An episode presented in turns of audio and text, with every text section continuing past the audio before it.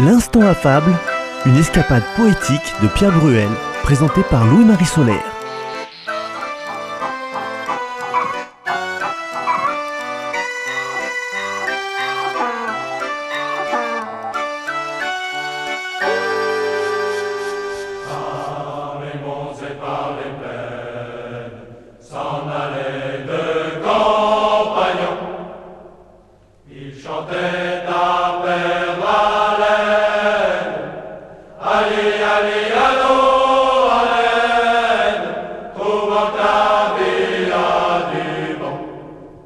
L'ours et les deux compagnons est la vingtième fable du livre du premier recueil des fables de La Fontaine.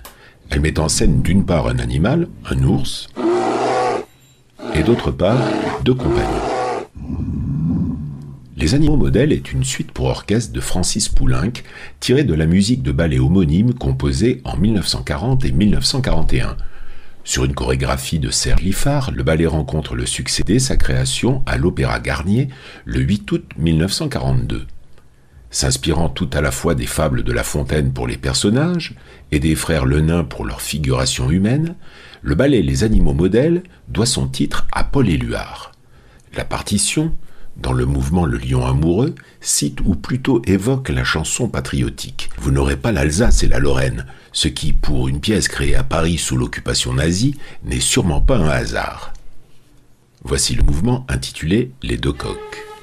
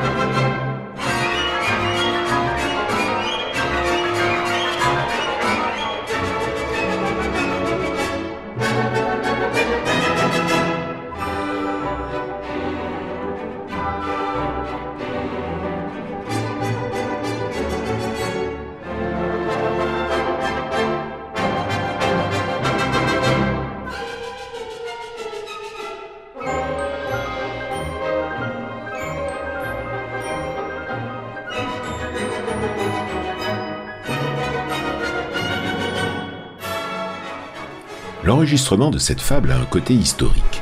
On le doit à Jeanne Boitel qui refusa de tourner sous l'occupation et se distingua dans la résistance. Après un beau début de carrière comme actrice de théâtre, sa beauté et un joli talent de chanteuse lui valent les avances de réalisateurs parmi les plus grands du cinéma français, Victor Touriansky, Georges Lacombe ou encore Jean Renoir. Sa distinction naturelle la destine et la confine aussi au rôle de grande dame raffinée, sous l'occupation, elle refusa toute compromission avec les Allemands qui contrôlaient le cinéma de 1940 à 1944. Ainsi, elle revint à sa passion originelle, le théâtre, tout en travaillant pour la résistance. Après la guerre, elle entre à la comédie française. Sacha Guitry, qui l'avait dirigée avant la guerre dans Remontons les Champs-Élysées, lui confie un rôle dans Si Versailles m'était compté. Elle fait sa dernière apparition à l'écran dans le rôle de Madame Maigret, dans Maigret tend un piège aux côtés de Jean Gabin. Ce rôle lui apporte une renommée durable. Elle restera longtemps la seule Madame Maigret du cinéma.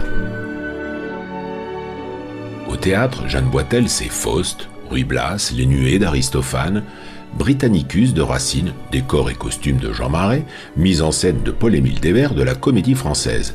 C'est Paul-Émile Débert qui a permis l'enregistrement que nous allons entendre. Un enregistrement introuvable ni sur la toile ni dans le commerce. Voici donc la fable L'ours et les deux compagnons, dite par Jeanne Boitel. L'ours et les deux compagnons. Deux compagnons pressés d'argent, à leur voisin fourreur vendirent la peau d'un ours encore vivant, mais qu'il tuerait bientôt, du moins ce qu'ils dirent. C'était le roi des ours, au compte de ses gens. Le marchand à sa peau devait faire fortune. Elle garantirait des froids les plus cuisants. On en pourrait fourrer plutôt deux robes qu'une. Dindonneau prisait moins ses moutons que leur ours, leur à leur compte, et non à celui de la bête. S'offrant de la livrer au plus tard dans deux jours, ils conviennent de prix et se mettent en quête. Trouve l'ours qui s'avance et vient vers eux au trot. Voilà mes gens frappés comme d'un coup de foudre. Le marché ne tint pas, il fallut le résoudre. D'intérêt contre l'ours, on n'en dit pas un mot. L'un des deux compagnons grimpe au fait d'un arbre. L'autre, plus froid que n'est un marbre, se couche sur le nez, fait le mort, tient son vent, ayant quelque part ouï dire que l'ours s'acharne peu souvent sur un corps qui ne vit, ne meut ni ne respire. Seigneur ours, comme un sot, donna dans ce panneau. Il voit ce corps gisant, le croit privé de vie, et de peur de supercherie, le tourne, le retourne, approche son museau, flaire au passage de la laine. C'est, dit-il, un cadavre. Ôtons-nous, car il sent. À ces mots, l'ours s'en va dans la forêt prochaine. L'un de nos deux marchands de son arbre descend, court à son compagnon, lui dit que c'est merveille qu'il n'ait eu seulement que la peur pour tout mal. Eh bien, ajouta-t-il, la peau de l'animal. Mais que t'a-t-il dit à l'oreille? Car il s'approchait de bien près, te retournant avec sa serre. Il m'a dit qu'il ne faut jamais vendre la peau de l'ours qu'on ne l'ait mis par terre.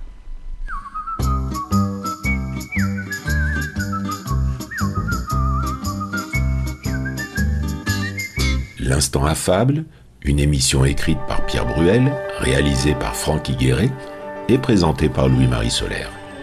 La prochaine fois, nous vous proposerons une autre fable, toujours de La Fontaine, même heure, même endroit. Ou bien le jour ou la nuit que vous voulez et à l'heure de votre choix grâce au podcast de votre radio.